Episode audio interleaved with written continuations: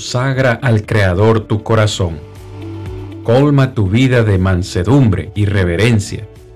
Y capacítate para justificar con tus semejantes la esperanza que el Señor te ha regalado.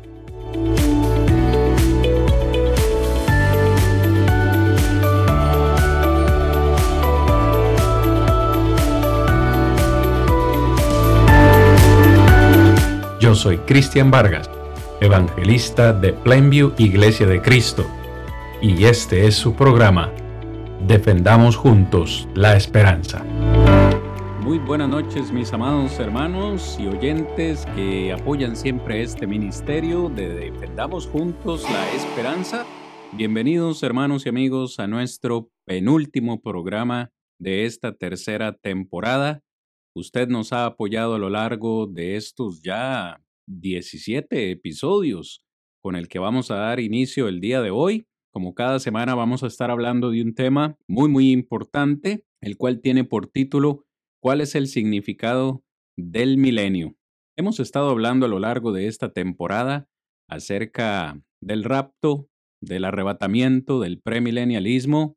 Estamos cerrando ya esta temporada con mucho gozo, hermanos, de haber compartido con ustedes. Como siempre, nuestro hermano Rodrigo se encuentra ya listo también para compartir con ustedes este tema. Hermano Rodrigo, buenas noches. Hermano, buenas noches. Buenas noches a cada uno de los que están con nosotros en esta hora. Damos gracias a Dios por la oportunidad que nos da. Esperamos que igual a las noches anteriores podamos sacar el mejor provecho y seamos edificados con la palabra de nuestro Dios. Grandes temas que hemos estado desarrollando, ya llegando prácticamente al final de esta temporada. Esperamos también que haya sido de mucha bendición para todos y que pronto, si Dios lo permite, también podamos vernos en la siguiente, el próximo año, si Dios nos presta vida.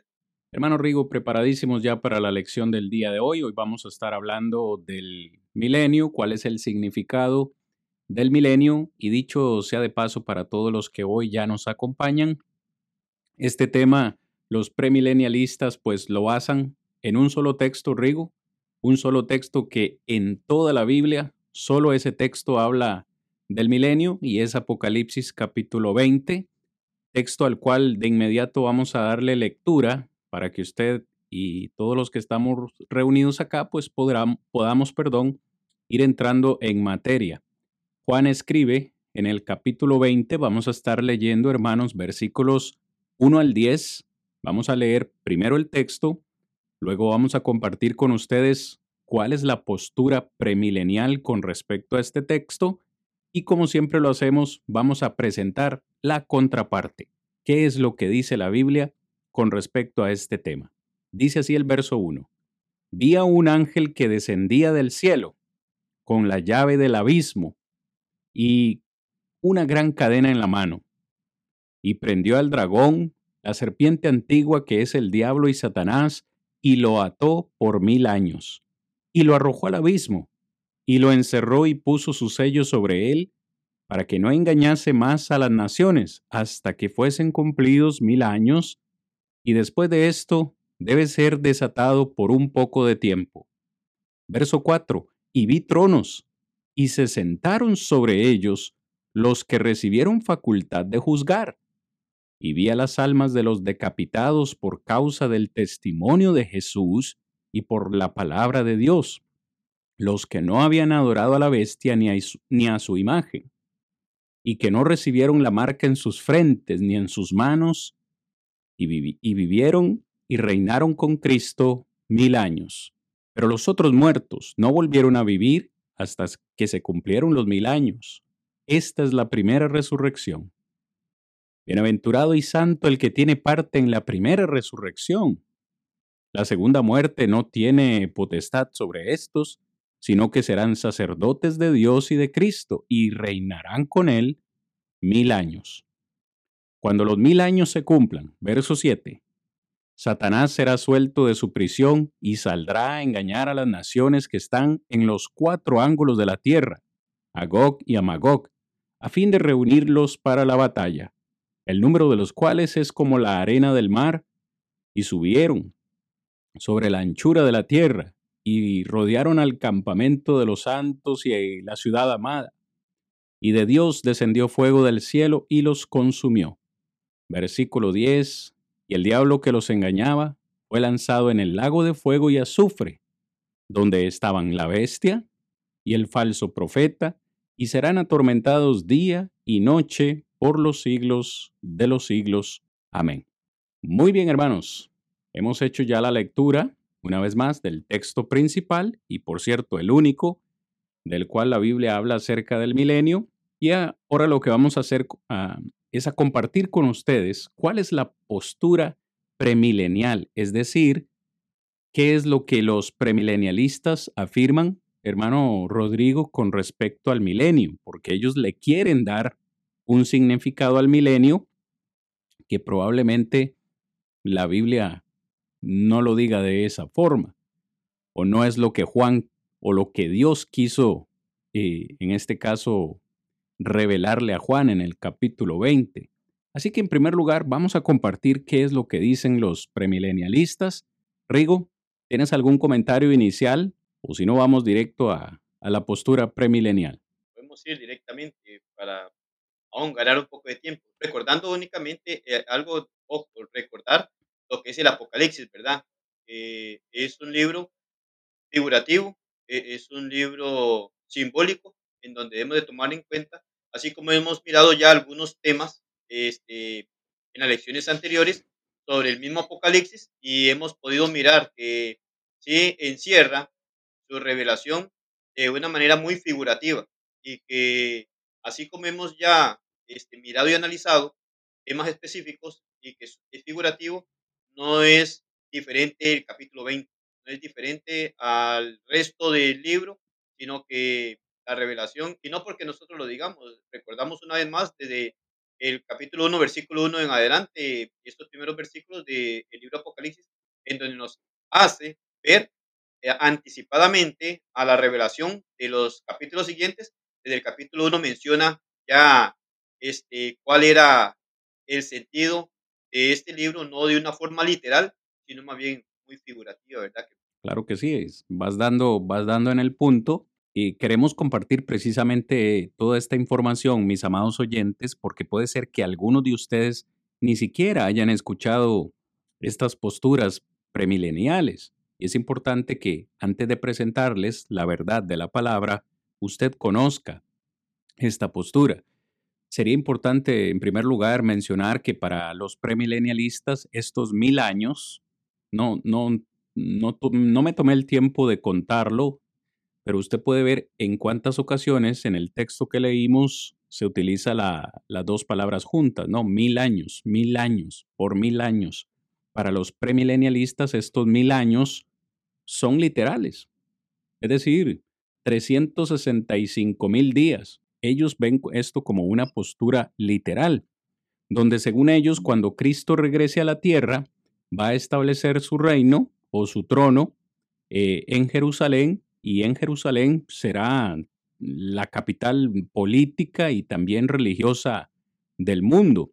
Todas estas cosas, y las voy a hacer leídas porque son tantas que sería imposible para mí recordarlas, todas estas cosas van a suceder, según ellos, cuando Cristo establezca eh, su reinado de mil años allí en Jerusalén. Dice que cada persona en la tierra va a hacer una peregrinación anual a Jerusalén para adorar en el templo que dicho sea de paso va a ser reconstruido. Dice también que Jesús va a supervisar la reconstrucción del mundo.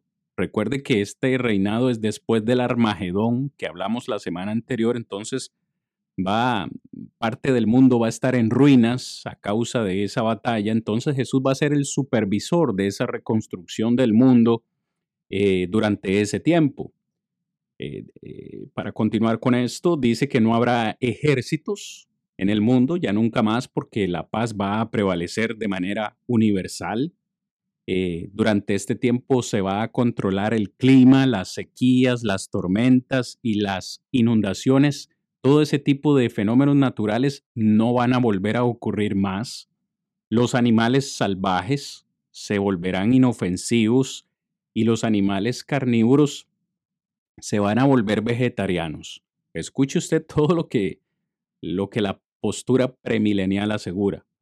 No habrá necesidad de médicos, dicen ellos, ni de dentistas, ni de hospitales, porque las enfermedades, Rigo, van a ser erradicadas.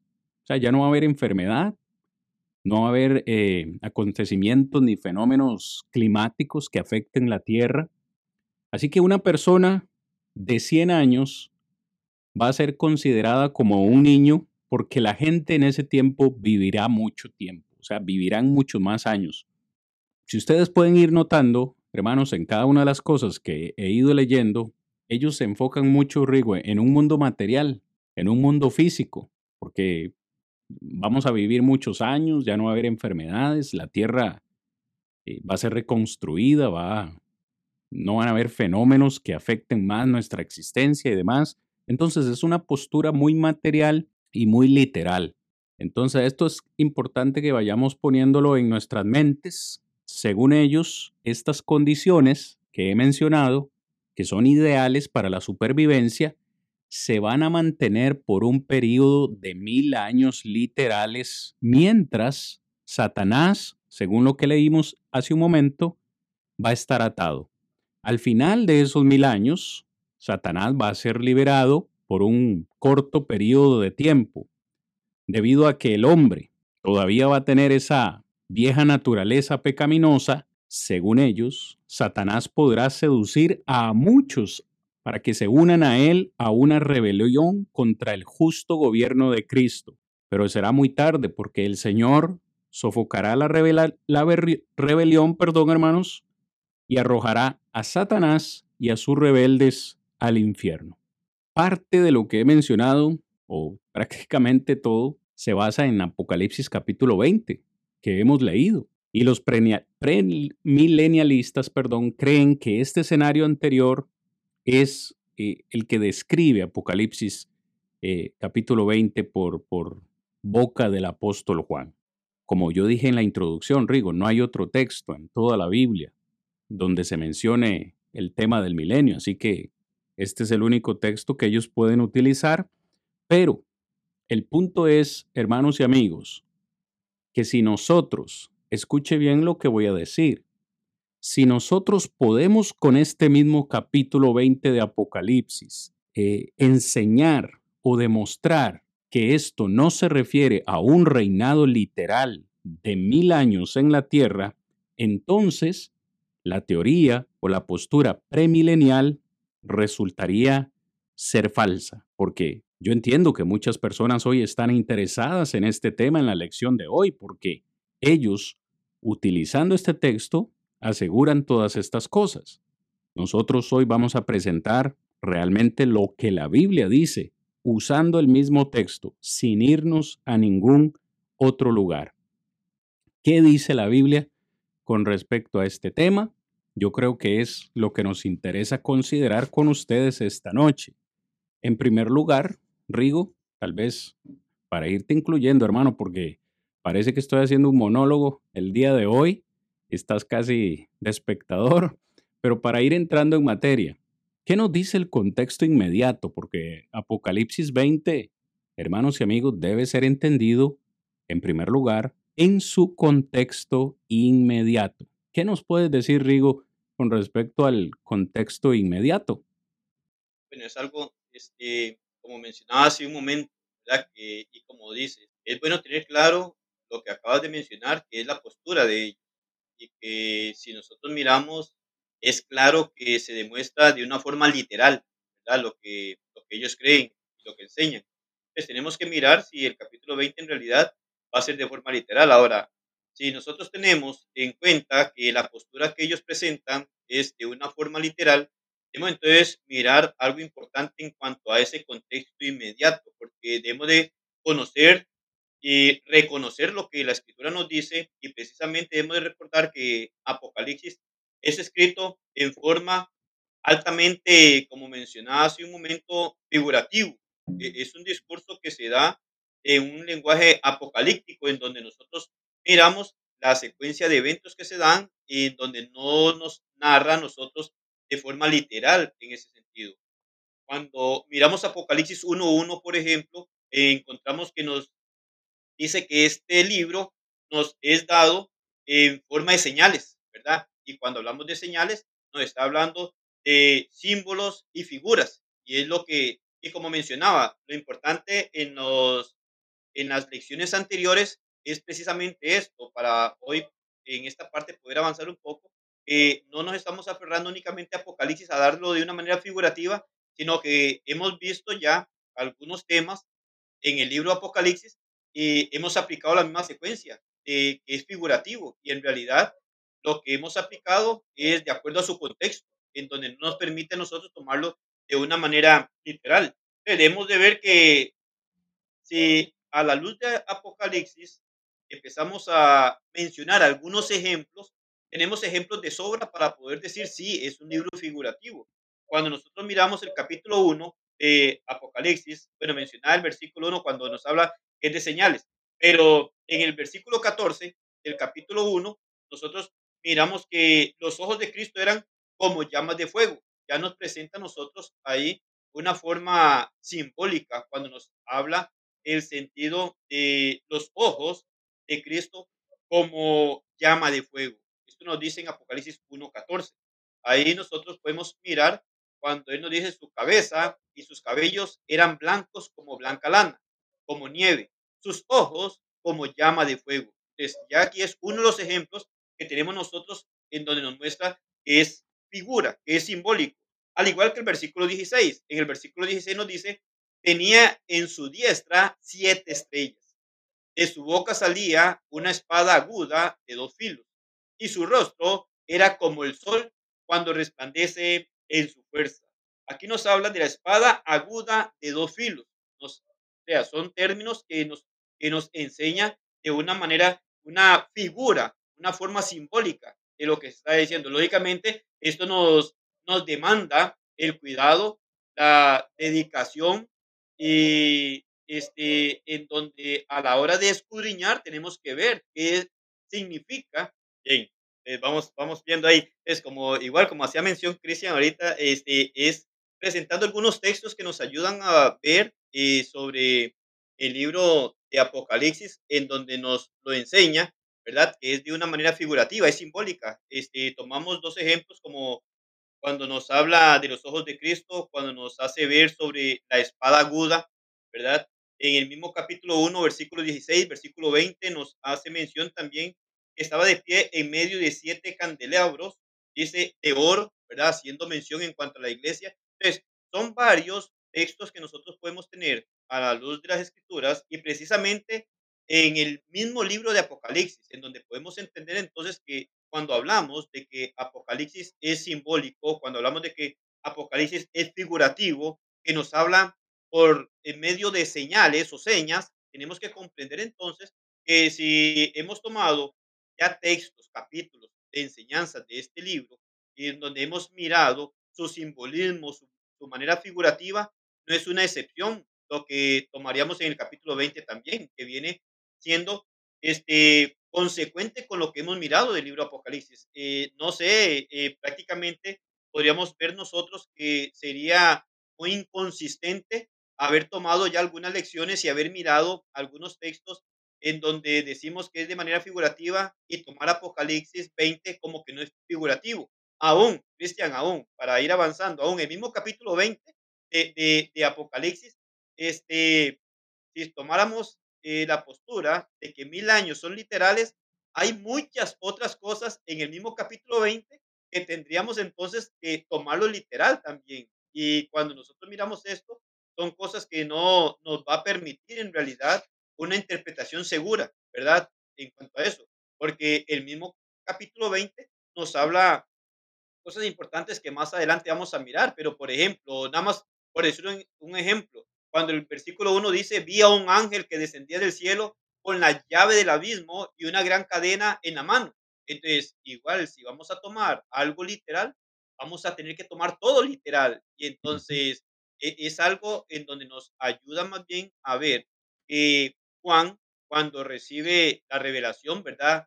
Y el ángel está revelando a Juan lo que Jesucristo manifestó, lo que Dios le manifestó a Jesucristo, está mencionando también el con el mismo propósito y sentido que las revelaciones antes del capítulo 20.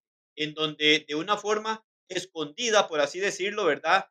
Para ser entendida por los cristianos, en donde esto traería consuelo a cada uno de ellos. Entonces podemos mirar nosotros que debemos de recordar dos reglas para poder comprender, ¿verdad? Lo que es el lenguaje figurado. Y dentro de dos, dos reglas que nosotros podemos tener claras es que los pasajes figurativos deben entenderse siempre a la luz de pasajes literales, porque esto es lo que nos va a ayudar a nosotros a tener una comprensión en la interpretación de los textos y que cualquier interpretación, y esto es claro, cualquier interpretación de un texto difícil que contradiga claramente una enseñanza de otro pasaje simple, simple y sencillamente está mal interpretado. Es algo que nosotros podemos mirar y, es, y es grandioso cuando hablamos y que el mismo Dios nos dice a nosotros que la misma escritura no es de interpretación privada y sabemos que la misma escritura, ella misma se interpreta a sí misma. ¿Por qué? Porque cuando nosotros tomamos, por ejemplo, tomar mil años literales, entonces cuando miramos otras enseñanzas muy paralelas que tengan que ver con esto, también viene a darnos un problema, porque hay una contradicción. Lógicamente, siempre he dicho, cuando una parte de la escritura aparenta una este, mala interpretación o contradicción, simple y sencillamente el que se equivoca soy yo al interpretar, porque la misma escritura nunca se va a llegar a tener una posición diferente a la que enseña en un texto. No se contradice ella misma. Entonces, son cosas que nosotros debemos de mirar este, y tener presente, hermano Cristian. Algo más tal vez que usted pueda también este, añadirnos ahí, pero que sí que debemos de considerar que el libro prácticamente de una manera muy general, desde el capítulo 1 en adelante, que empieza a enseñarnos, nos da textos claves, figuras, señales, simbolismo, que debemos de seguir con la misma interpretación al llegar a introducirnos a un capítulo como este, del capítulo 20. Sí, exactamente, eh, hermano Rodrigo. Yo creo que cada una de estas clases, bueno, hoy lo estamos volviendo a repetir, es repetitivo, pero pero debe quedar bien, bien impregnado en nuestra mente. El libro de Apocalipsis es simbólico y como tal debemos interpretarlo de esta forma. Si todo lo demás de Apocalipsis, que, que nos has dado ejemplos hoy eh, con algunos versículos, si todo lo demás de Apocalipsis es simbólico, ¿por qué el capítulo 20 debería ser literal? O sea, si todo lo demás lo interpretamos simbólico, ¿por qué solo el capítulo 20 debería ser interpretado de una manera literal? no tiene, no tiene ningún sentido. El capítulo 20 debe ser interpretado también de una manera simbólica, es decir, en este caso, el escritor Juan, obviamente inspirado por el Espíritu Santo de Dios, transmite un mensaje para dar consuelo a estos cristianos que estaban siendo perseguidos en el primer siglo. No podemos obviar esa parte contextual e histórica del Apocalipsis los cristianos estaban siendo perseguidos, estaban siendo azotados e incluso asesinados por el imperio romano, allá desde el año 95, ¿verdad? Que comenzaron a ser perseguidos y cerca del año 97, 98, cuando Juan escribe este, esta carta, el, el, el imperio estaba oprimiendo a los cristianos. Ahora, la pregunta es, ¿qué consuelo podrían recibir si esta carta es em, escrita para ellos ¿qué consuelo podrían recibir ellos de saber que en el futuro Cristo vendría a reinar por mil años? ¿Qué consuelo les daría esto a ellos? ¿Me entiende la lógica? Hermano que me escucha, mi, mi amada oyente, no tendría ningún significado para ellos, no tendría ningún consuelo el escuchar y saber que Cristo va a venir a reinar por mil años literales cuando venga por segunda vez. De hecho, el capítulo 1 que, que ya hemos leído en varias ocasiones, en el versículo 3, Juan mismo dice que él escribe cosas que estaban por suceder pronto. Quiero colocarlo en la presentación porque quizás usted no ha estado con nosotros en estas clases, pero en el capítulo 1, verso 3, Juan nos dice, bienaventurado el que lee y los que oyen las palabras de esta profecía y guardan las cosas en ella escritas, porque el tiempo está cerca. Y de hecho nos dice que son cosas que van a suceder pronto. Una vez más, hermanos y amigos, por contexto, estas cosas fueron escritas para dar consuelo a estos cristianos que estaban siendo oprimidos. Una palabra que usted necesita recordar cuando lea Apocalipsis es victoria. Para ellos, el consuelo sería que el imperio no, no prevalecería para siempre y que ellos, por medio de Cristo, recibirían victoria. Claro está. También esto tiene un mensaje para nosotros de consuelo, de, de ánimo, y es que, bueno, también somos victoriosos en Cristo Jesús. Así que esto es importante. Apocalipsis es simbólico, no literal. Podemos seguir hablando acerca de qué es lo que realmente enseña entonces el, el capítulo 20 de Apocalipsis. Podríamos hablar, como bien decías, Rigo, acerca de este ángel que desciende con una llave, que Satanás es atado y es arrojado al pozo donde debe permanecer durante mil años. Al final de esos mil años, Satanás es soltado por un poco de tiempo. Otra cosa que Juan menciona, que yo creo que es relevante y los premilenialistas o lo olvidan o lo quieren omitir, y es que las almas decapitadas, es lo que dice el verso 4, Permítame regresar a Apocalipsis 20, por favor. En el verso 4, Juan dice, vi tronos y se sentaron sobre ellos los que recibieron facultad de juzgar. Y Juan dice que vio las almas de los decapitados por causa del, del, testimonio de Jesús y por la palabra de Dios. ¿Quiénes fueron ellos? ¿Quiénes fueron los que habían sido decapitados?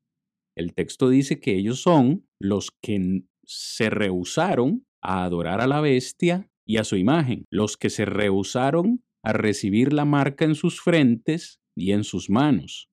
Estas almas dice que vivieron y reinaron con Cristo mil años. Entonces, los premilenialistas nos dicen que Cristo va a venir a reinar, a colocar su trono, su reino en Jerusalén por mil años.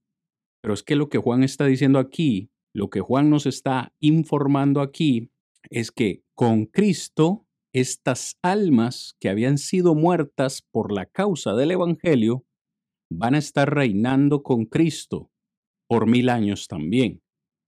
Note que no dice que son cuerpos, son almas.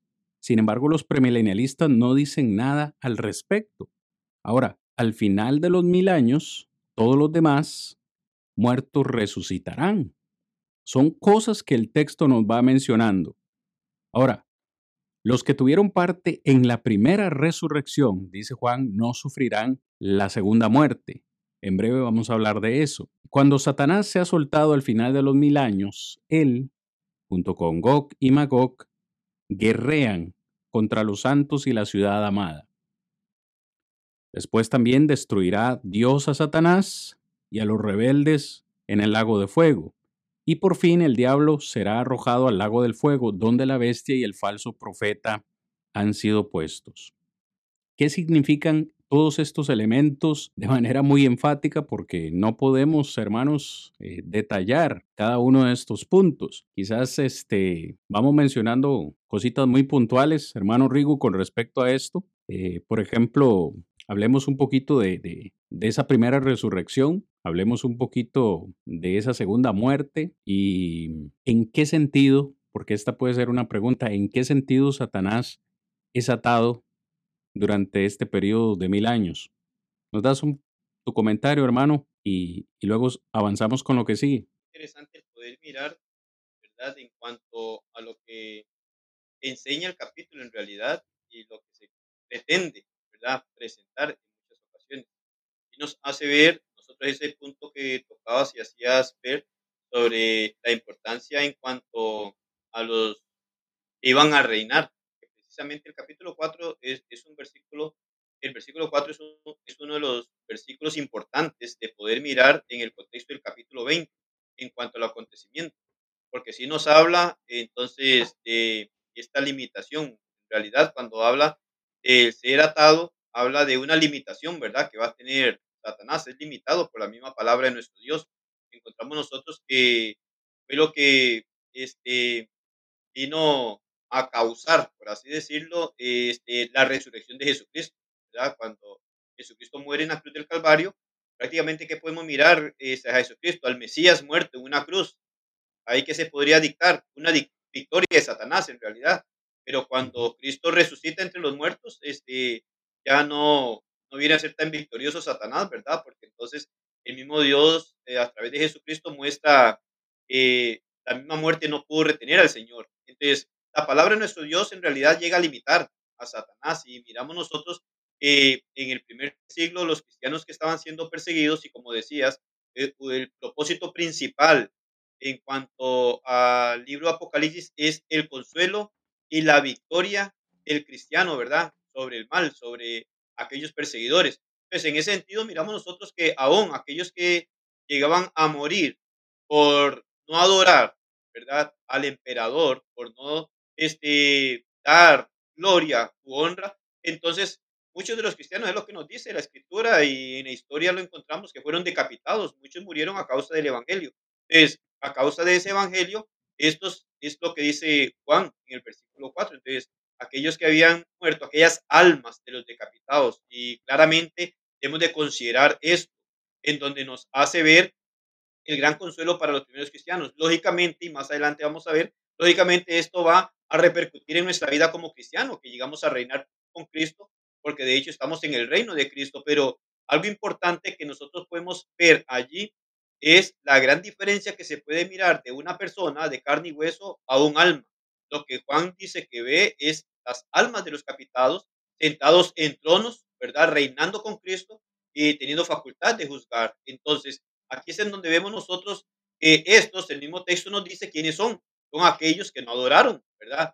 Este, en este sentido. Entonces, había consuelo para los cristianos el poder ver que valía la pena morir por Cristo. Claro que sí, ¿verdad? Aquí estaba uno de los grandes significados, los que morían por Cristo, los que habían sido decapitados, entonces ahora estaban reinando con Cristo, estaban viviendo nuevamente. Entonces, esos son los que tienen parte en la primera resurrección. Bueno, esa resurrección precisamente que es la causa, ¿verdad?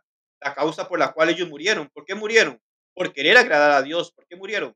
Por querer permanecer en el Evangelio de Jesucristo, por querer defender la fe que había sido dada. Ahora, ellos fueron decapitados. Hoy posiblemente ya nosotros no somos decapitados como ellos por obedecer, pero la causa de ellos sigue en nosotros, que seguimos, seguimos hoy, ¿verdad? Viviendo este, bajo la obediencia del Evangelio, bajo la fe de Jesucristo y defendemos lo que Dios ha mostrado a través de su palabra. Entonces, siempre va a seguir como una cadena en nosotros, pero importante el poder ver entonces que ellos mueren por obediencia a Dios, por mantenerse en el Evangelio, por mantenerse en la fe son decapitados, bueno, eran perseguidos, fueron decapitados. Entonces, Juan ve el alma de estas personas ahora sentada en tronos, es decir, recibiendo autoridad de parte de Dios con autoridad de juzgar. Y entonces dice que están reinando con Cristo. Lógicamente, hoy en día es lo mismo. Este, una mal teoría del premilenialismo en cuanto a lo que enseñan es diferente por lo que murieron aquellos decapitados. Entonces, aquí no se está dando a conocer la verdad de Dios, está este, desviando de la verdad de Dios, entonces no está reinando con Cristo y no viene a tener. Entonces, algo importantísimo ahí que se debe notar es esto. No está hablando para nosotros hoy en día estos que están reinando. Lógicamente, sí, al estar en la iglesia del Señor, al estar en el reino de Cristo, estamos reinando con Cristo. Pero el punto principal de partida recordamos que es el punto de consuelo y de victoria para los cristianos. Entonces, si esto hubiese sido algo a futuro, que va a ocurrir, como los premilenialistas lo enfocan, entonces, ¿qué sentido tenía el llegar a ser decapitado por el Evangelio? ¿Qué sentido, consuelo o qué victoria podía sentir un cristiano el abstenerse de adorar a un emperador, mostrando que tenía a su Dios a quien adorar? No tenía ningún sentido. Entonces, el punto principal que, lógicamente, como primera enseñanza y enseñanza es secuente para nosotros hoy en día, el punto es en el momento en que estamos, ¿verdad? Allá en el año 95, los cristianos son atribulados, son perseguidos. Juan escribe esto para darles consuelo, darles victoria. Y el capítulo 20, en el versículo 4, precisamente está demostrando lo victorioso que ellos salían, porque habla de aquellos que mueren o que habían muerto siendo decapitados, ve las almas de ellos, no está viendo literalmente personas, está hablando de almas de las personas que murieron por obedecer a nuestro Señor. Entonces, los demás cristianos del año 95, del año 96, que podían mirar que sí, que sí tenía sentido seguir defendiendo la fe. Había sentido seguir obedeciendo el evangelio del Señor y no doblegarse ante los pies, ¿verdad?, de un emperador para eh, rendirle pleitesía y adoración, sino que estos cristianos estaban reinando ahora con el Señor. Esto nos va a enseñar a nosotros hoy también, lógicamente, pero que es algo que inicia en aquel tiempo y no para nuestro tiempo. Eso que, eh, eso que estás diciendo tiene, tiene tanto sentido, digamos, si uno lo pone ya a pensar con mente fría, tiene tanto sentido. Eh, tratemos de ubicarnos allí en el primer siglo. Estamos siendo perseguidos por los romanos. Hay una, hay una constante probabilidad de que yo sea asesinado, de que yo sea matado eh, por declarar mi fe en Jesucristo. ¿Qué consuelo me pueden dar las palabras de Juan en el capítulo 20, versículo 4? Juan, o Dios, a través de Juan, le está diciendo a esta gente, si llegas a ser asesinado o si llegas a morir por la causa de, de Cristo, lo que te espera es que vas a comenzar a reinar inmediatamente con Cristo. O sea, yo, lo interpreto de esta forma y lo entiendo así y, y hasta me daría consuelo. Si hoy en día yo viviera en un lugar donde constantemente el gobierno me está oprimiendo por ser cristiano y me amenazan de muerte y luego vengo a, leer Apocalipsis 24, donde Dios me dice a mí, no te preocupes, si te matan, si mueres por Cristo, vas a comenzar a reinar automáticamente con Él. Bueno, eso me daría mucha, me daría mucha fe, me daría mucho consuelo. Y es precisamente lo que Juan nos está diciendo acá. De nuevo, los premilenialistas quieren hacer sus interpretaciones de una manera futura. Cristo va a venir a reinar por mil años, pero me están dejando por fuera a estas almas de los decapitados. ¿Qué pasa con ellos? Ellos ya están reinando con Cristo, ¿sí o no? Porque Juan ya los vio reinando.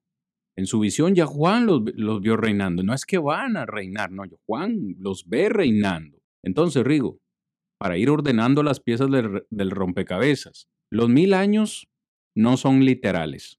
Eso debe quedar claro. Entonces, si no son literales, ¿cuándo comenzaron esos, esos mil años? ¿O cuándo van a comenzar? ¿Cuándo van a, a terminar? Si hubieran sido literales, desde que Juan escribió, ya han pasado más, más de, mil, de mil años. Han pasado más de mil años, no pueden entonces ser literales, porque imagínense, ya vamos por el año 2023, ¿y hace cuánto se escribió esto? Año 97 después de Cristo, haga la matemática. Ya han pasado más de 1900 años. No pueden ser literales. Entonces digo, ¿cuándo inician? ¿Cuándo terminan? ¿Cuándo es el periodo de los mil años? Tal vez para irle aclarando a los hermanos. Si no son literales, ¿cuándo sucede esto? Segunda preguntita, te la leo porque es del hermano Joan Latino. Nos dice, yo había escuchado que Apocalipsis 20 habla sobre la segunda venida de Jesús y que los mil años significan mucho tiempo. Realmente Apocalipsis 20 habla de la segunda venida de Cristo y que es un tiempo que, que tarda mucho. Entonces, dos preguntitas en uno, Rigo. ¿Qué nos dice Apocalipsis 20 de la venida de Cristo ¿Y cuándo empiezan estos mil años entonces? Bueno, en realidad, este, dentro del capítulo 20, no veo que hable sobre la segunda venida. Por lo menos hasta, donde analizo el capítulo 20, no veo que hable sobre la segunda venida. Y nos habla sobre un reinado y, y un reinado de mil años. Mencionábamos algo claro este, al inicio de la temporada, eh, hablando de el simbolismo de Apocalipsis, recordamos. Y en realidad el número mil es un número indefinido, ¿verdad? Aún el Señor dice, ¿verdad? Este, y nos muestra la escritura que para con el Señor un día es como mil años o mil años como un día, es decir, es un tiempo indefinido, es lo que significa mil, nada más. En este caso, el reinado de nuestro Señor es un tiempo indefinido, pero que cuando inicia, bueno, precisamente cuando analizamos el capítulo 20, vemos que inició en aquel tiempo, ¿verdad? Inició en aquel tiempo porque es lo que él está diciendo sobre las almas de los decapitados y cuando habla de los tronos, estos tronos van a representar como de, de forma simbólica lo que viene a representar es la victoria. Y entonces, ahora, si aquellos decapitados ahora habían triunfado, porque habían salido victoriosos, entonces demuestra un sentido en que aquellos mártires que habían salido victoriosos, ellos habían sido juzgados. Ahora, ¿en qué sentido? Eh, de aprobación. Ya Dios los aprobó y entre los tronos les está enseñando o nos está enseñando ya a nosotros, les estaba enseñando a los cristianos del primer siglo que estaban vivos, que estos que murieron a causa del Evangelio, ahora Dios los declara victoriosos al hablarle sobre los tronos. Y si les habla de victoriosos, está enfocando sobre el sentido de que delante del juicio de Dios son declarados libres.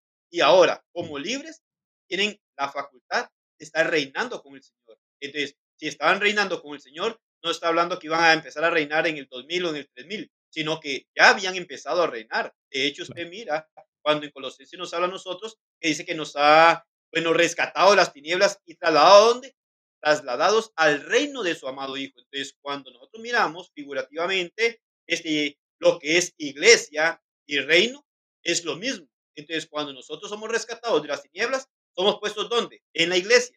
es lo mismo decir, somos puestos en el reino del Señor, porque el Señor está reinando y nosotros reinamos con Él. Entonces, estos primeros cristianos empezaron a reinar y se deja ver en Apocalipsis precisamente que el momento de las grandes persecuciones que se estaban dando y los mártires, que eran muchos, que estaban muriendo a causa del Evangelio, ahora entonces Juan, en la revelación que recibe de parte de Dios por medio del ángel, entonces le hace ver que aquellos que habían muerto a causa del Evangelio no murieron en vano, sino que murieron por una causa justa y que estos tendrían también, al igual que los que habían partido y ahora reinaban, todos los que se mantuvieron o mantuvieran en la fe del Señor iban a reinar. Ahora, si nosotros lo tomamos literalmente, no podemos mirar otra cosa.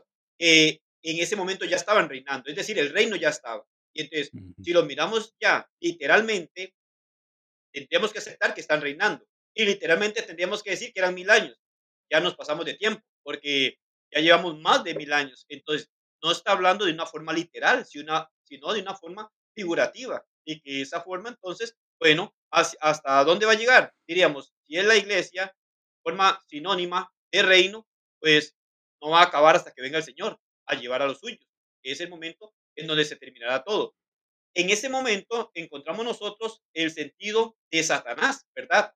que Satanás está trabajando, está este, igual teniendo influencia, persecución en los cristianos, pero Satanás iba a ser también frenado por la misma autoridad de nuestro Señor Jesucristo.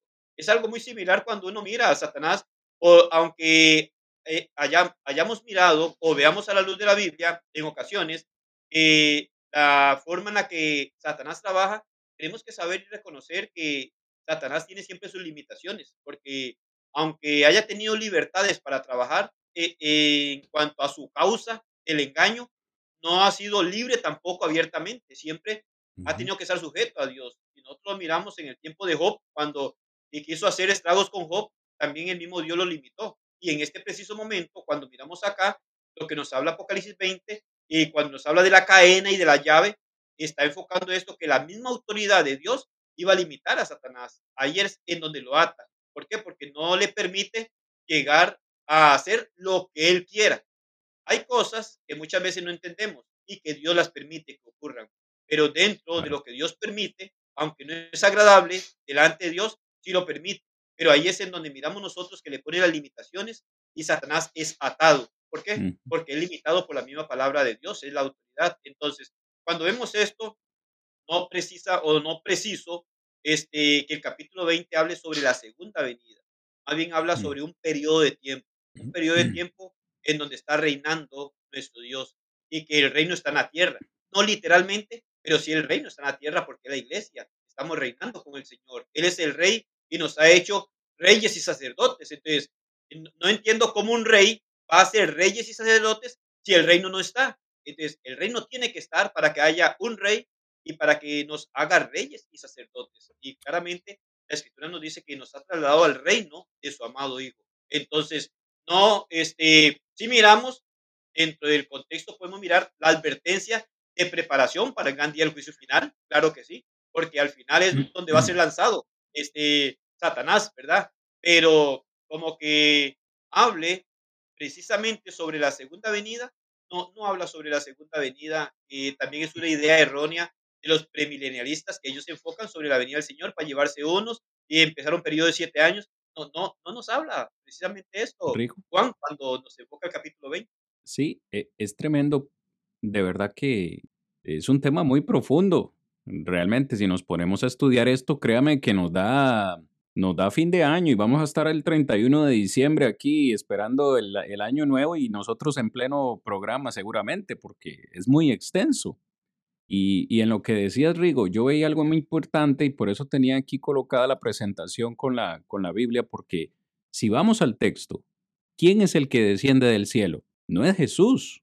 O sea, no está hablando de la segunda venida de Cristo. Por ningún lado se menciona acá la venida de Cristo. Si nos apegamos al texto, más bien Juan dice que el que al que él vio descender es a un ángel. No sabemos ni siquiera quién es ese ángel. Pudo haber sido Gabriel, ¿Cuál es el otro que se menciona por nombre en la, en la Biblia? Precisamente acá en Apocalipsis. Miguel. No sabemos cuál de los dos sea o si es otro, no sabemos. Simplemente es un ángel que descendió del cielo y traía las llaves del abismo y una cadena en la mano. Cristo Jesús aquí no es el que desciende del cielo. Hay muchas cosas que no se mencionan aquí, hermano. Tampoco acá en este texto se menciona Jerusalén, no se menciona Palestina. En ningún lado se está diciendo que Cristo va a... Se nos dice que va a reinar por mil años, pero no nos dice dónde. No nos está diciendo si en Jerusalén, si en Palestina, si en otro lugar. Específicamente el texto no lo está diciendo. Tampoco se habla de un trono literal o del trono literal de, de, de David. Entonces, los premilenialistas, ya hasta que cuesta, hermano, decirlo, este, hacen muchas aseveraciones, muchas interpretaciones y conclusiones de este texto porque no pueden ir a otro. La Biblia no habla del milenio en ninguna otra parte. Hacen interpretaciones de solo este texto y hacen muchas aseveraciones de algo que el texto no dice. No lo han preguntado, Rigo, pero también yo considero que es importante aclarar acerca de esto de la primera resurrección que habla, que habla este texto.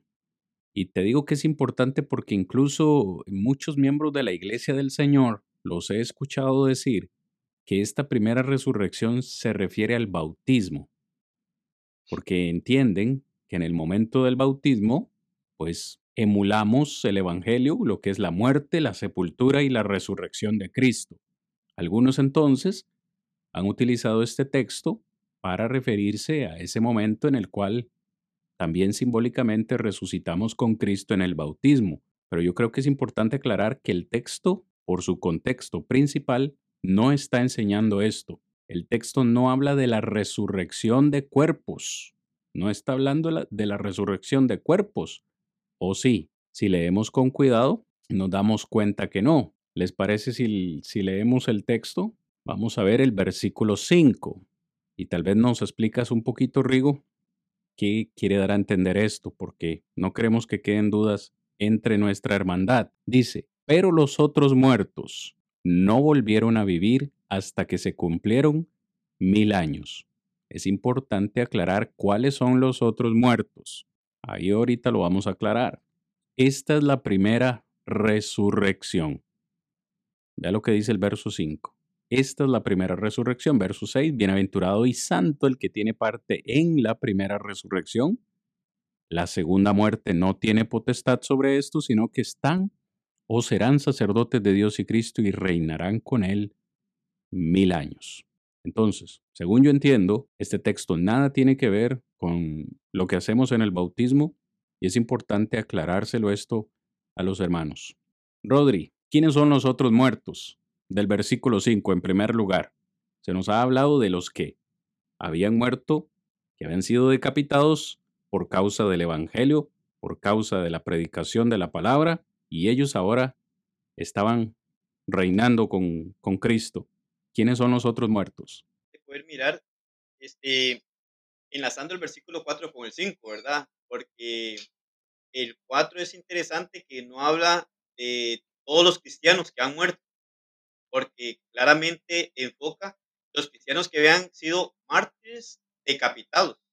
¿verdad? Entonces, cuando miramos los otros muertos que no vuelven, él dice, aquellos que no volvieron a vivir hasta que se cumplieron mil años, entonces podemos mirarlo como lo que son los muertos primeramente decapitados y los muertos que no murieron siendo decapitados, en ese sentido. Entonces, nos, puede, nos hace ver a nosotros ese sentido. Igual, encontramos muchas veces este, situaciones en donde si se generaliza muchas veces, Cristian, en el sentido, y lo voy a decir, se, generaliza porque entonces se toma muchas veces como que el versículo 4 quiere enfocar a los cristianos y el versículo 5 a los no cristianos, está hablando de los otros muertos. Entonces, dice, bueno, se, se enfoca como entre los cristianos, ¿verdad? Los que murieron siendo obedientes a la fe del Evangelio, entonces ocurre lo del versículo 4. Y lo del 5 serían los otros muertos que no son, ¿verdad? Los que han este, estado en la fe. Entonces, pero eh, miro que hay una secuencia que el versículo 4 presenta los muertos eh, y habla de las almas de los que habían sido decapitados. Veo que lo que hace Juan en la visión, lo que, lo que se le da a Juan a conocer es los mártires, ¿verdad? Los que habían sido decapitados por el Evangelio. Entonces, igual habían cristianos que iban a morir y estos no, no eran mártires en el sentido de ser decapitados y entonces estos únicamente esperan, ¿verdad? Para tener una resurrección después de cumplido. Es decir, ya esta sería, este, que es importante poderlo notar en lo que estamos diciendo. Y esto sería la resurrección que nos habla, por ejemplo, 1 Corintios capítulo 15, ¿verdad? Cuando nos habla de la resurrección final, en donde todos van a resucitar. Pero entonces, en el 4 y el 5 hace una diferencia ahí en cuanto a los que han sido mártires porque fueron decapitados, de las almas de estos, que son los que reciben directamente entonces lo que es la victoria por los tronos que ve.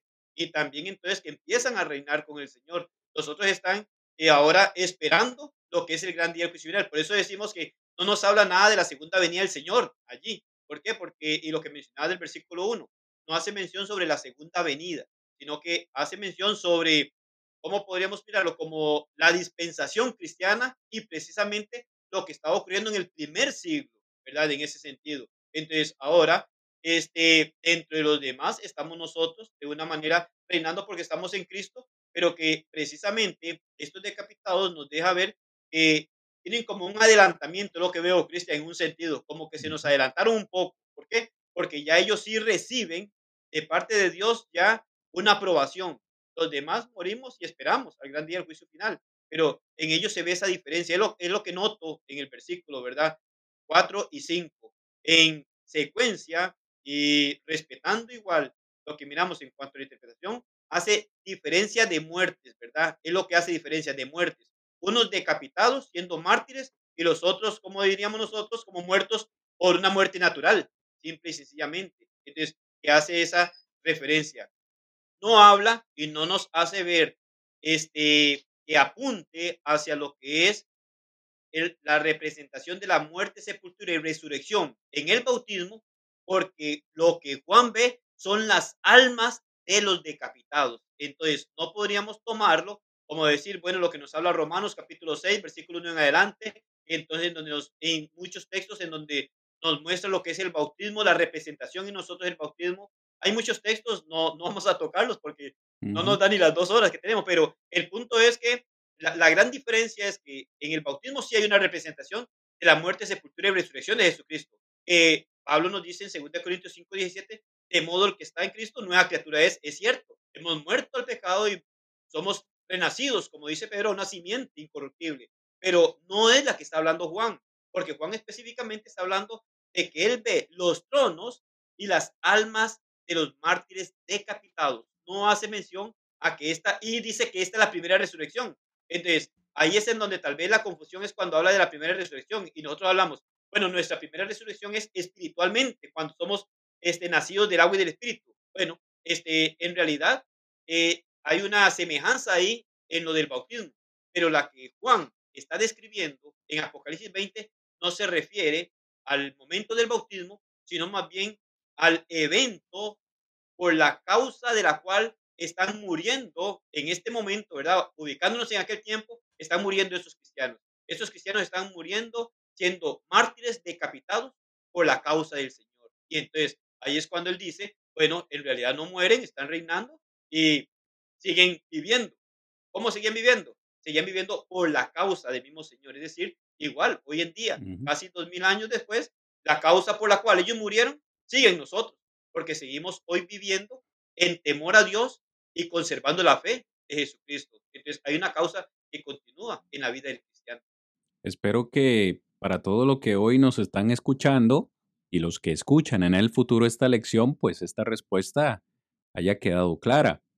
Eh, también para todos aquellos que han utilizado Apocalipsis 20, 4 y 5 para decir que la primera resurrección se trata de, ese evento simbólico en el bautismo. Recuerde, por contexto esto no puede ser interpretado de esta forma, sino que más bien, como decía el hermano Rigo, habla ya de, este evento de, la muerte de estos decapitados que en cierta forma, yo estoy de acuerdo contigo, Rigo, se nos adelantaron, se han, por su, por su, por no negar su fe en el Señor, se le da esta recompensa de sentarse en esos tronos para estar reinando con el Señor eh, durante estos mil años. Y importante recalcar también, la segunda muerte no tiene ya poder sobre ellos, es decir, murieron, sí, decapitados, murieron una vez, pero la segunda muerte ya no tendrá poder sobre ellos. Sabemos que la segunda muerte sí es a esa separación eterna con nuestro Dios, ya ellos ganaron la recompensa eterna. Qué excelente, hermanos. Gracias por sus comentarios también y por sus preguntas el día de hoy. Segunda parte del programa, seguimos en Apocalipsis, capítulo 20. Continuamos hablando del milenio. Creo que a grosso modo, Rigo, nos faltan dos cositas tal vez eh, por explicar, importante, y alguien pueda estarse por ahí preguntando eh, quiénes son Gog y Magog y qué representan.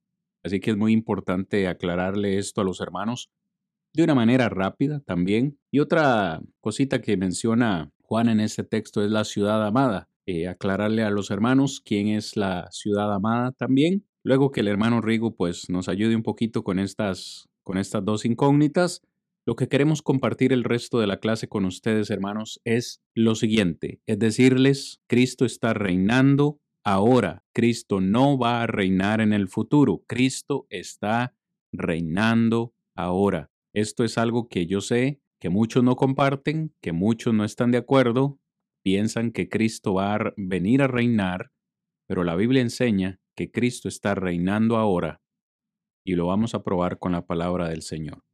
Muy bien, Rigo. Gog y Magog, ¿qué tienes por ahí? Lo mismo que hemos estado diciendo, y como dices, y digo yo, tal vez es repetitivo, pero debemos de considerar siempre el texto en su contexto y de la forma figurativa y de representación. Eh, la semana pasada fue muy bueno cuando miramos sobre el Armagedón y poder ver todo lo que ocurría y todo lo que se decía y las ideas tienen las personas hoy en día equivocadas. Cuando miramos lo que la Biblia nos dice, es completamente otra cosa. Es igual cuando hablamos de God y Magot, este, podemos mirar que prácticamente lo que hace referencia es una representación de los enemigos de Dios. Aún una referencia que podemos encontrar nosotros es en el, en el libro de Ezequiel, capítulo 38, cuando nos habla sobre God, ¿verdad? Y precisamente cuando miramos ahí, el contexto, podemos decir que es muy probable que se estaba refiriendo prácticamente a lo que era Antíoco Epífanes, ¿verdad? Este, en el sentido de aquel hombre malvado, por así decirlo, y también Magot, haciendo referencia como al pueblo de este hombre, ¿verdad? En ese sentido. Entonces, cuando miramos esto y analizamos este, lo que dice Apocalipsis 20 ahora con lo que dice Ezequiel, nos hace ver que prácticamente lo que está enfocando es sobre los enemigos, ¿verdad? De la iglesia del Señor, los enemigos que se iba a encontrar aquellos creyentes en esta vida y que precisamente está enfocándolo de esta manera. Siempre van a haber enemigos, estamos hablando del bien y del mal, estamos hablando de Dios y, Satanás, ¿verdad? En ese sentido. Y siempre Satanás, a pesar de, vamos a mencionarlo más adelante, pero a pesar de sus limitaciones, las cuales se las pone Dios, no quiere decir que no hace mal, tiene también, ¿verdad? Su espacio de maldad y todo eso. Entonces, cuando nos habla en realidad de God y Magog, eh, se lo miramos enfocado sobre los enemigos de la iglesia del Señor, los enemigos de Dios, los perseguidores.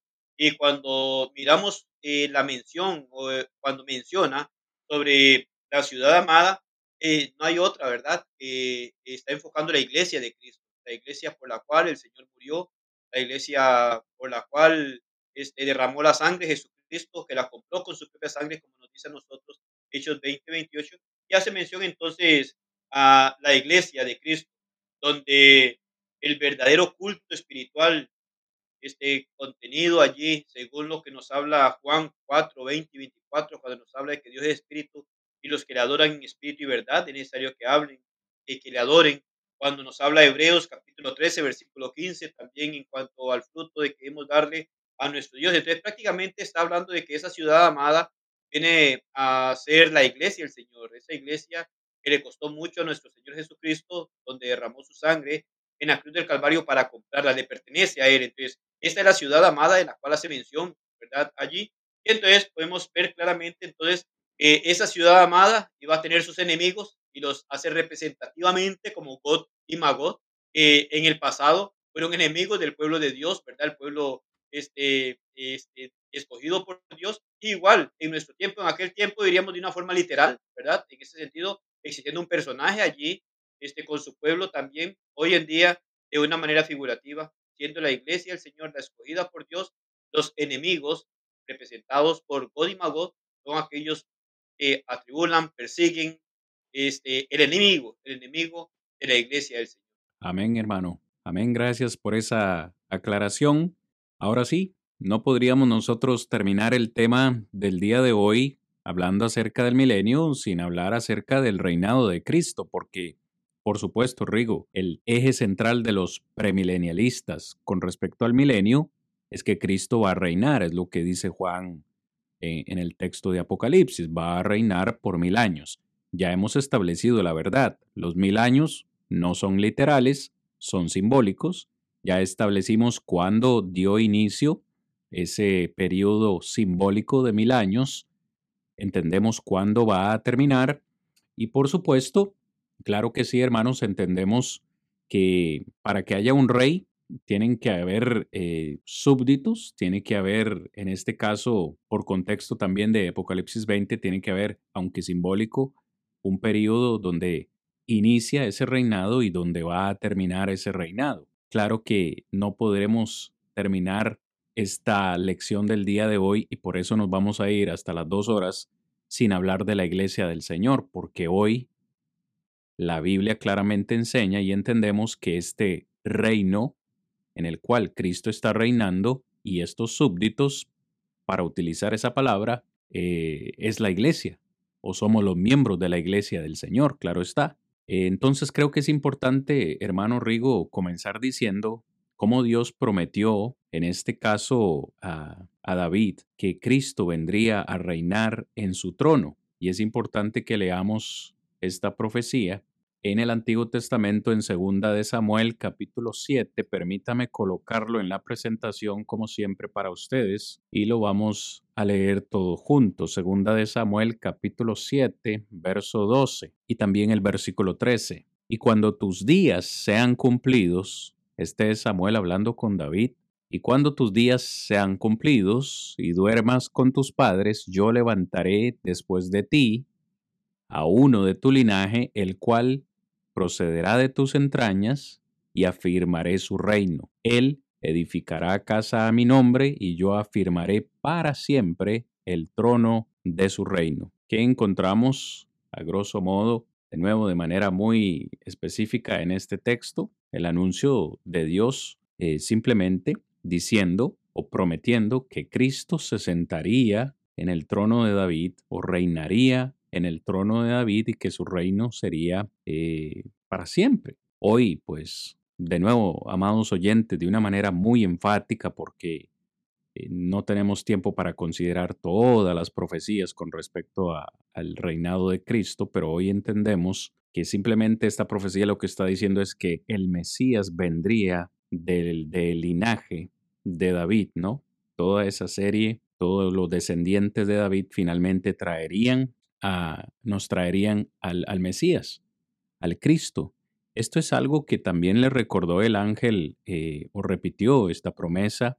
El ángel se la repitió a María. ¿Recuerdas allá, Rigo, en Lucas capítulo 1, versículo 32 y 33, son textos que son muy importantes mencionarlos, leerlos, quizás no explicarlos por cuestión de tiempo, pero si estamos hablando de un reinado es eh, importante mencionar estos textos y por eso los coloco en la presentación. Lucas 1, 32 y 33. El ángel, hablando con María, le dice, hablando de Jesús, Este será grande y será llamado Hijo del Altísimo, y el Señor Dios le dará el trono de David su padre, y reinará sobre la casa de Jacob para siempre, y su reino no tendrá fin.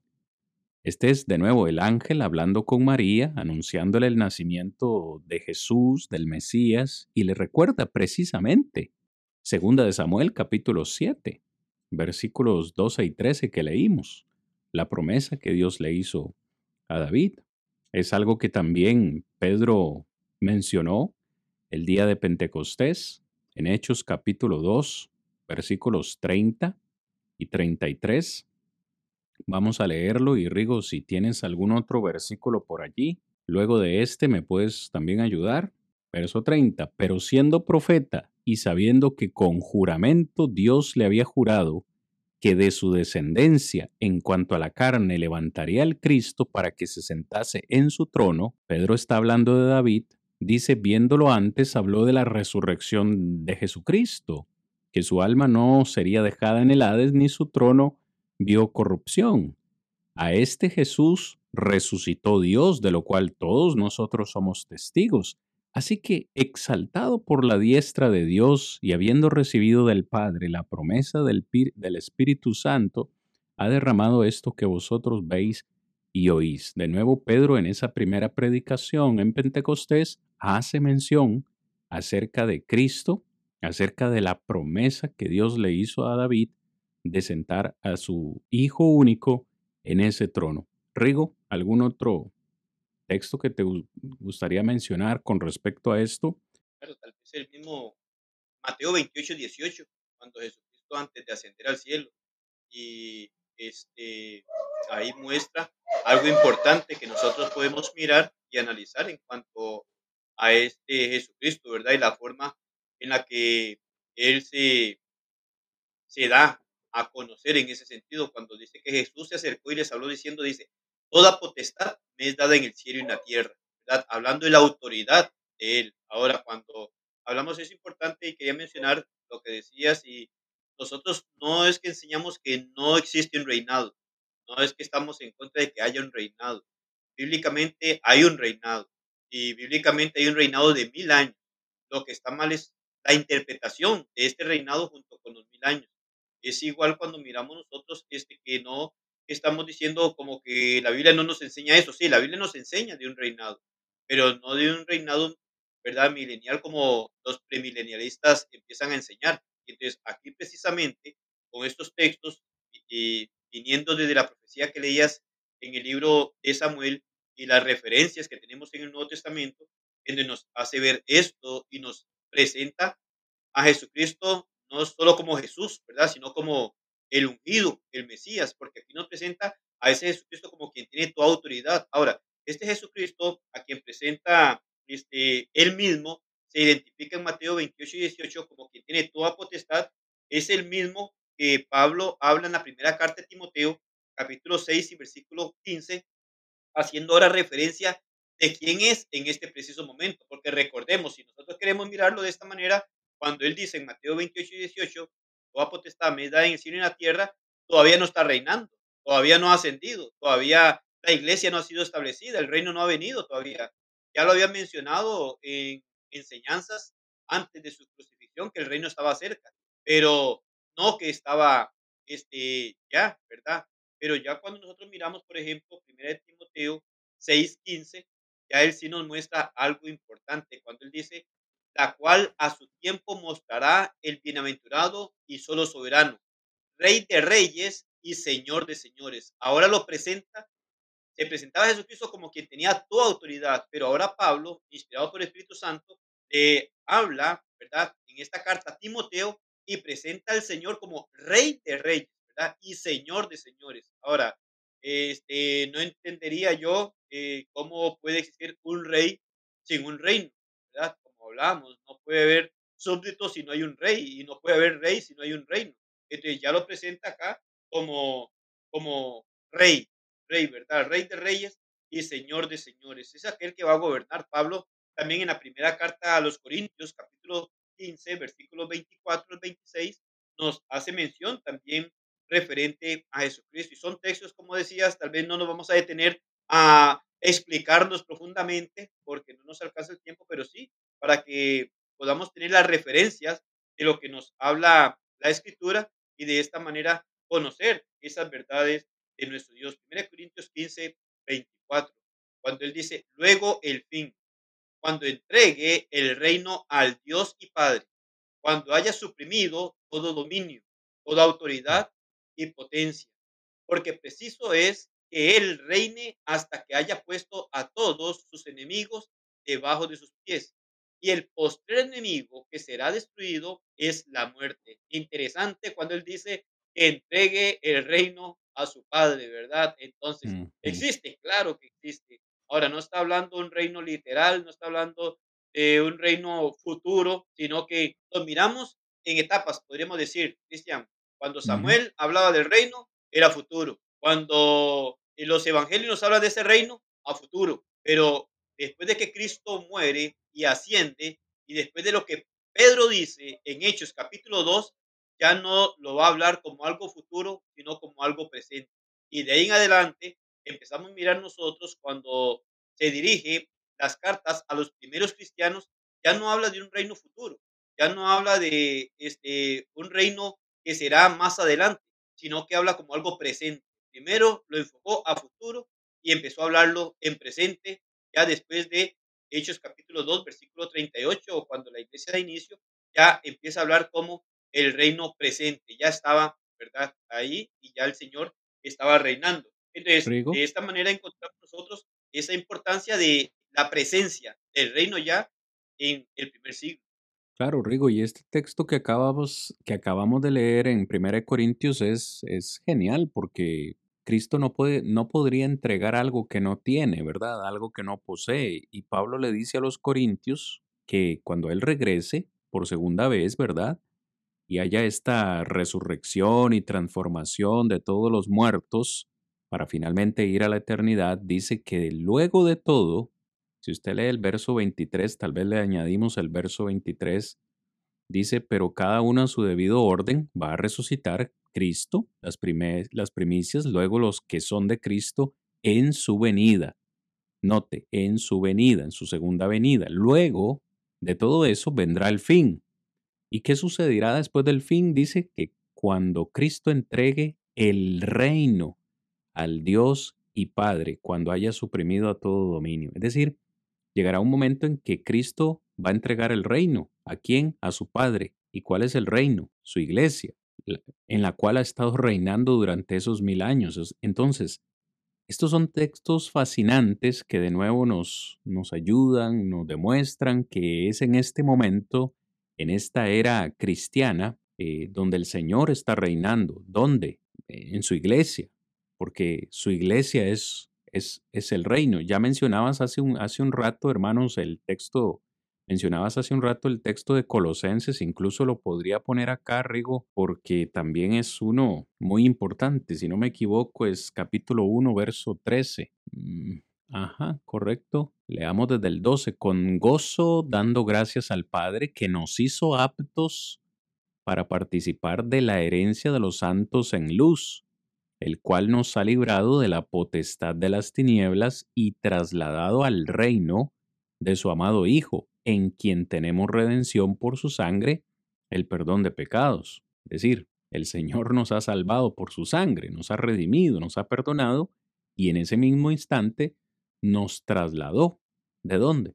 De ese reino de oscuridad, ese reino de pecado, ahora nos ha trasladado al reino de su amado Hijo. ¿Cuál es ese reino? Si no es la iglesia. Cristo está reinando sobre la iglesia. Ya vamos casi finalizando este episodio, Rigo. Estamos mostrando textos que muestran que Cristo está reinando hoy y que ese reino es la iglesia. ¿Hay algún otro versículo que te venga a la mente que nos pruebe y que nos muestre que la iglesia es el, reino de Cristo?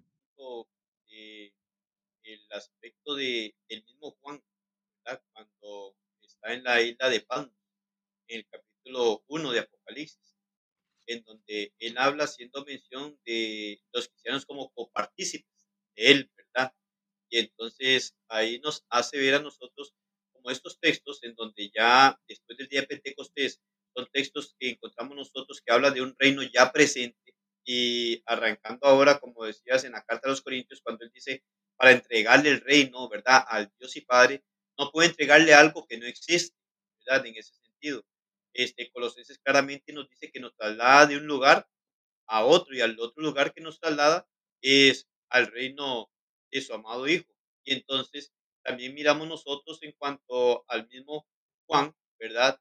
Aquí en el versículo 1, cuando él habla de la revelación de Jesucristo, que Dios le dio para manifestar a sus siervos las cosas que deben suceder pronto.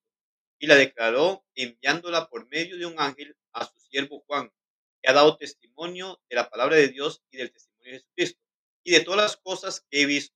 Entonces, él manifiesta algo muy importante en cuanto a la situación o, la relación que va a tener. Entonces, ya nos habla nosotros sobre lo que es esa participación con los cristianos o con los, santos, ¿verdad? En el sentido de lo que nos muestra nosotros y de la existencia de, de lo que es nuestro Señor cuando nos manifiesta en el versículo 9. En el versículo 9, precisamente del capítulo 1 de Apocalipsis, nos da un enfoque claro de lo que nosotros podemos mirar de esa relación, de lo que estaba ahora en vigencia alrededor del año 96 que escribe Juan acá, cuando dice, yo Juan, vuestro hermano y copartícipe vuestro en la tribulación, en el reino y en la paciencia de Jesucristo. Estaba en la isla llamada Palmos por causa de la palabra de Dios y del testimonio de Jesucristo. Él dice que es copartícipe vuestro en la tribulación, en el reino y en la paciencia de Jesucristo. Entonces, era copartícipe de los demás cristianos en el reino. Estaba Juan en el reino, estaba en el reino. Los demás cristianos estaban en el reino. Y la forma que nos respalda de poder estar en el reino es estando en la iglesia, porque si no estamos en la iglesia no somos participantes. Y en este caso, Juan dice, bueno, no soy el único, sino que habla como un copartícipe de los demás en el reino. Entonces, Juan estaba en el reino, claro que sí, y claramente lo hace ver acá. Y, impresionante, Cristian, está hablando en el versículo 9 del capítulo 1. Y en el capítulo 20 es cuando habla el reinado, ¿verdad? Entonces, nos hace ver a nosotros que ya el reino estaba presente y que están reinando, pero en este sentido, volvemos allá a hablar de la aprobación y por eso decíamos que como que se nos adelantaron, porque aunque estamos en el reino, si morimos esperamos el juicio final para ser declarados por nuestro Dios. Pero ya estos que habían sido decapitados, aquellos mártires que estaban reinando, ya habían recibido un juicio a su favor. Entonces ahora estaban reinando con nuestro Dios. Entonces ahí es en donde vemos nosotros que prácticamente cuando nosotros vamos a las escrituras, nos muestra claramente que el reino estaba ya presente, estaba reinando el Señor y nos muestran estos textos en donde el Señor está reinando y de esta forma nos hace a nosotros reyes, ¿verdad? Y sacerdotes. Es otro punto importante poder ver aún allá en el Antiguo Testamento cuando Zacarías, ¿verdad? 6, 12 y 13 nos habla haciendo referencia de Jesucristo como un sacerdote, ¿verdad? En ese sentido. Y miramos nosotros que si lo analizamos según la secuencia de la tribu sacerdotal, Jesucristo aquí en la tierra no podía hacerlo, ¿verdad? Por no ser eh, ese, esa línea de la tribu de sacerdocio. Pero si encontramos nosotros como Hebreos capítulo 4, 14 y 16 nos habla, pero Cristo sí es sacerdote desde el cielo, ¿verdad? Desde allá. Y por eso nos habla que nos ha hecho reyes y sacerdotes, porque tenemos este, esta línea de nuestro propio rey que nos hace reyes y aquel sumo sacerdote a quien tenemos, ¿verdad? Que nos hace sacerdotes también en su reino. Hebreos 4, 14, ¿verdad? Al 16 nos dice, por tanto, teniendo un gran sumo sacerdote que traspasó los cielos. ¿Quién es? Dice Jesús, el Hijo de Dios.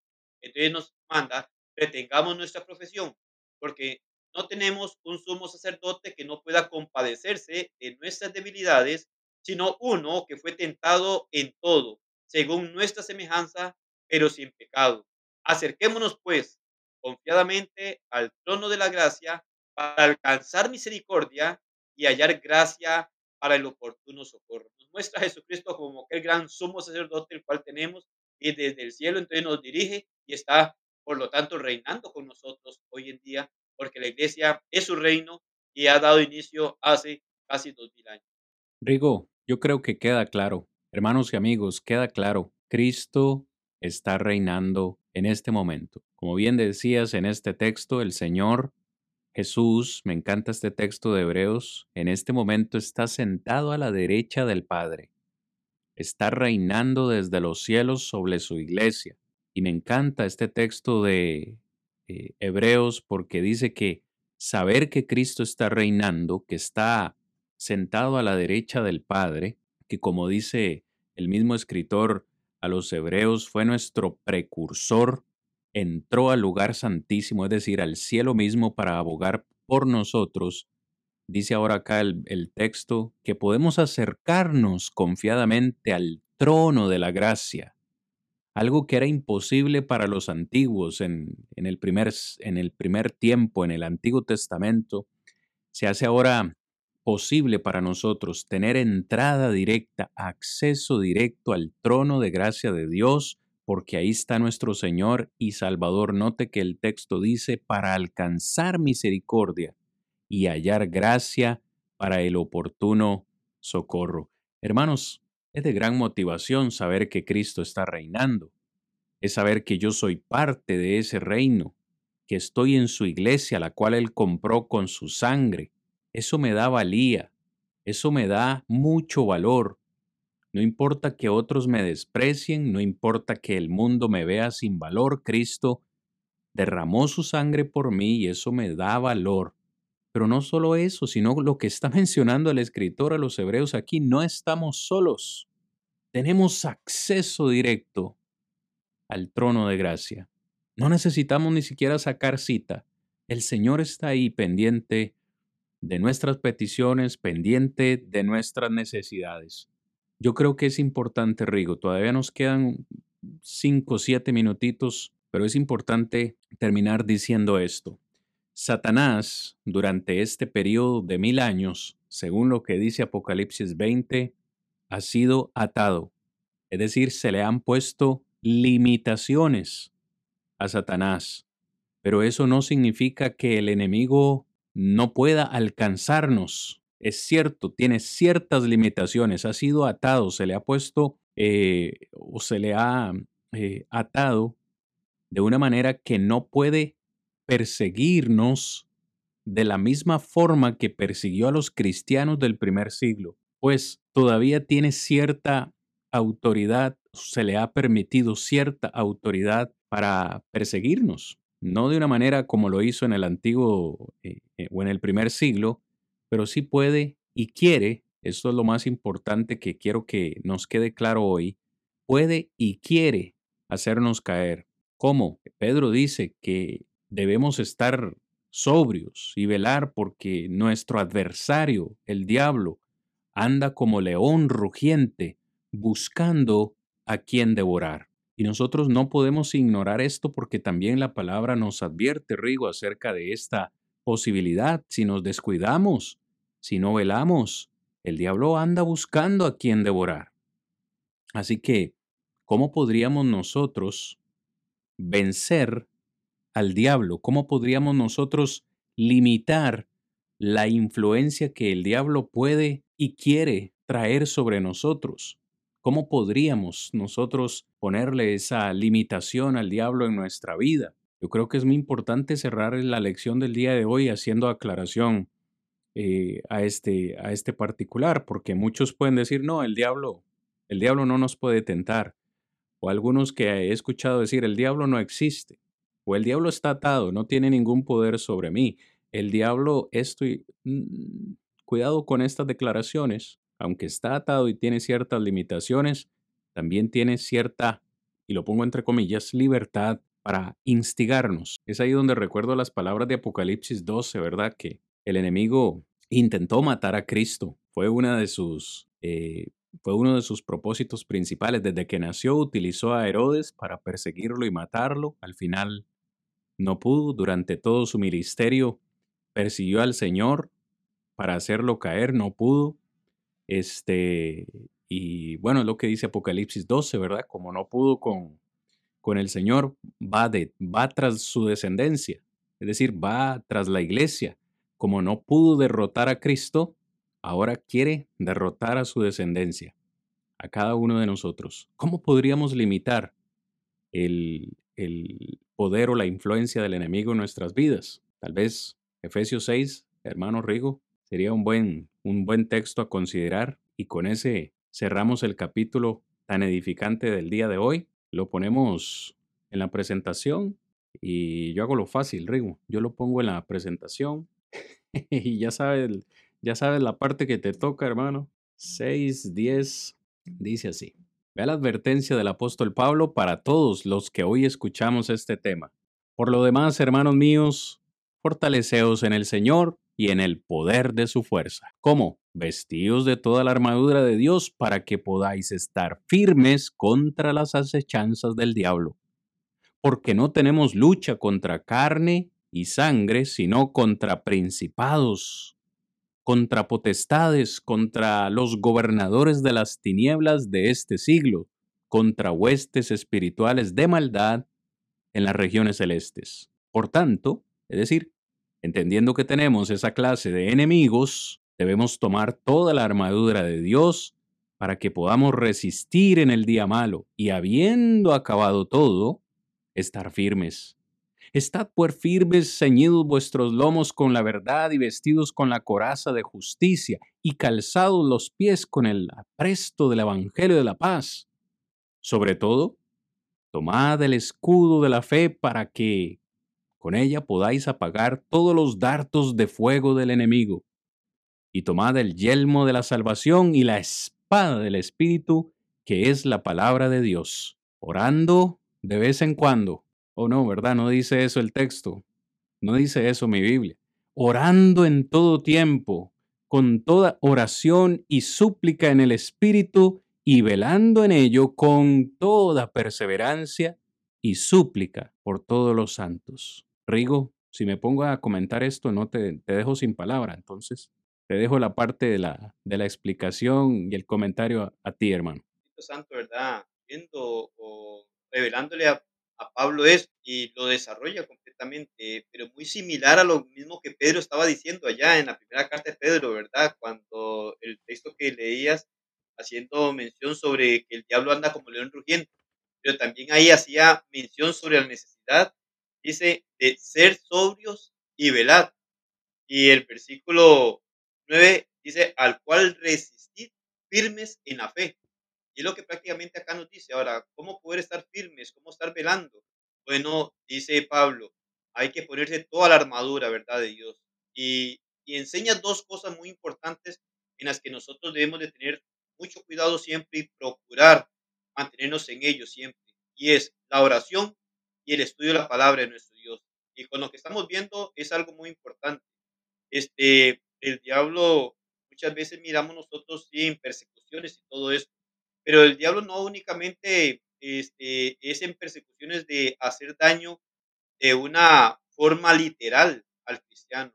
Imagínense que con solo el hecho de lo que hemos estado estudiando en toda esta temporada sobre doctrinas falsas como el rapto, como el milenio, todas estas cosas como el Armagedón y todas estas situaciones en donde están llevando a las personas a una condenación, es una forma de trabajar Satanás. Y por eso nos habla y nos advierte la gran necesidad de estar armados, ¿verdad? Poner una armadura de nuestro Dios. ¿Por qué? Porque debemos de cubrirnos por todo, por todo, por todo lado. Tenemos que estar preparados de todas maneras. En las formas en las que Satanás nos llega a tentar de una u otra manera, debemos de tener una conexión directa con nuestro Dios, estar cerca de Él para que pueda ayudarnos a salir adelante pero también una gran necesidad de escuchar la palabra de nuestro Dios y no tergiversar lo que Dios nos dice. Estudiarla y estar convencido de lo que Dios nos habla a través de ella. ¿Por qué? Porque muchas falsas enseñanzas están saliendo, han salido y seguirán saliendo. Este, bandean de una y otra forma a los cristianos. Entonces, Satanás no precisamente es presentarse este, directamente eh, a hacernos guerra, por decirlo así, sino que son muchas, muchas las alternativas que él tiene para acercarse a un hijo de Dios y enrearlo, no enrearlo solo en la forma personal, sino también en la forma de interpretación de la palabra de Dios. Y entonces, es claro cuando Él nos dice allí, imagínense que habla hasta de no solo que oremos por nosotros, sino que oremos por todos los santos, que oremos por los demás, estar orando unos por otros, estar indagando, escudriñando la palabra de Dios para poder tener todo nuestro cuerpo cubierto, protegido. Y no estamos hablando del cuerpo físicamente hablando, sino que estamos hablando de una forma espiritual en la cual estemos preparados, porque claramente este, Pedro nos menciona que él anda como un león rugiente, y un león rugiente este, buscando a quién devorar. Eh, eh, el león no, no va este, teniendo lástima de su presa, va a devorar, va a destruir. Y Satanás es lo que hace con nosotros, a destruir. Satanás no quiere, la última parte de Apocalipsis 20 dice que va a ser lanzado a lo que es que el infierno, la muerte segunda, lo que es que está preparado, ¿verdad? Para el diablo y sus ángeles. Y él no quiere irse solo allí. Él quiere llevarnos a nosotros y a todo ser humano. Y entonces, nosotros que hemos conocido la verdad, necesitamos tener la armadura de Dios, comprender que la oración y la palabra de Dios es muy necesaria en nuestra vida para que podamos cubrir todo nuestro ser y entonces estar preparados. Como decías, Satanás está limitado, sí está limitado, pero es algo que debemos de tener presente. Imagínense, con la limitación que tiene por la autoridad de nuestro Señor y aún así vea el alcance que tiene de hacer daño. Entonces, es algo que podemos mirar nosotros de una manera en la cual fue el daño que hizo a los primeros cristianos, en donde llegó a hacer estragos con ellos. Y nosotros hoy, por eso muchas veces pienso y digo, bueno, si nosotros pasáramos las persecuciones que pasaron los primeros cristianos hoy en día, ¿qué sería de nosotros? ¿Qué es lo que haríamos? Eh, seríamos uno de los que, eh, uno de los mártires decapitados por llevar el evangelio y permanecer en la fe. A veces miramos la vida de los primeros cristianos en donde mostraron su fe en Dios y, y estoy seguro que lo que dice Pablo aquí en el 6, y es en adelante, es algo en lo que ellos estaban cubiertos.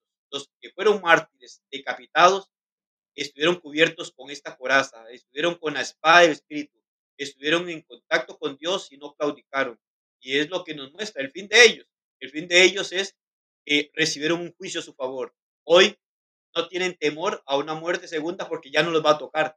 Nosotros tenemos que tener cuidado porque nosotros podemos ser parte de una muerte segunda si no permanecemos en la palabra de nuestro Dios, si no permanecemos haciendo lo que Dios ordena, si no nos cuidamos, si no llegamos a comprender que hay necesidad de trabajar en nuestra vida para poner limitaciones a la influencia de Satanás para que no nos llegue a destruir. Es algo importante que todo cristiano debe reconocer y también saber que no es únicamente de forma personal, sino que también cuando miramos tanto el mundo religioso, empezamos a mirar tantas doctrinas que las personas están creyendo y están yendo por un camino equivocado porque es una más de las artimañas de Satanás, enredar y que la persona no conozca la verdad de Dios y se siga perdiendo mientras está en este mundo y llegue también al final a ser perdido eternamente y apartado de la presencia.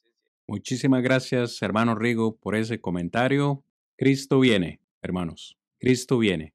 Ese será el tema de nuestro último episodio, si Dios lo permite, el próximo lunes. Maranata, como dijo el apóstol Pablo eh, en su carta a los Corintios. Maranata, Cristo viene, hermanos y amigos. Hermano Rigo, muchísimas gracias por acompañarme esta noche. Eh, nos observamos, Dios mediante, la próxima semana, Rigo, a la misma hora, para nuestro último, a nuestro último programa. Rigo, algunas palabras que quieras decir y cerramos contigo.